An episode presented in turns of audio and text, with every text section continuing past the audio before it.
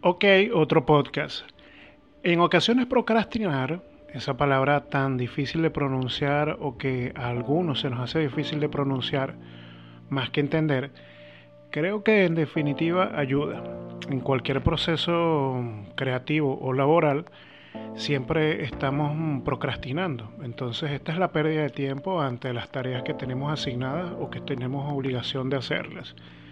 Creo que de alguna manera, cuando esto pasa, deberíamos de tener pendiente algunas extras o tareas que podamos cumplir mm, sin ningún problema en un menor tiempo.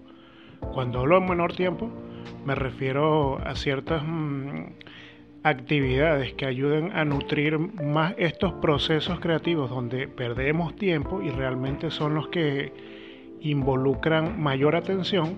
Pienso que también procrastinar ayuda a filtrar un poco esa tarea que estamos haciendo, si no es una tarea obligatoria que está ligada a la parte laboral, que ayuda muchísimo a que tengamos en cuenta si esto, este proyecto va a ser mm, útil para nosotros a largo plazo.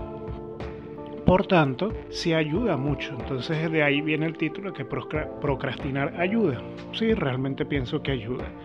No en todos los casos, por supuesto.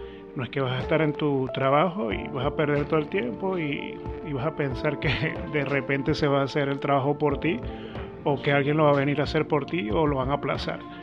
Hablo cuando la situación es controlable de tu parte, cuando el proyecto, el trabajo, la tarea depende netamente de ti y que sea algo que no, que terceros no dependan que salga esta tarea a flote o que esté culminada. Ok, otro podcast.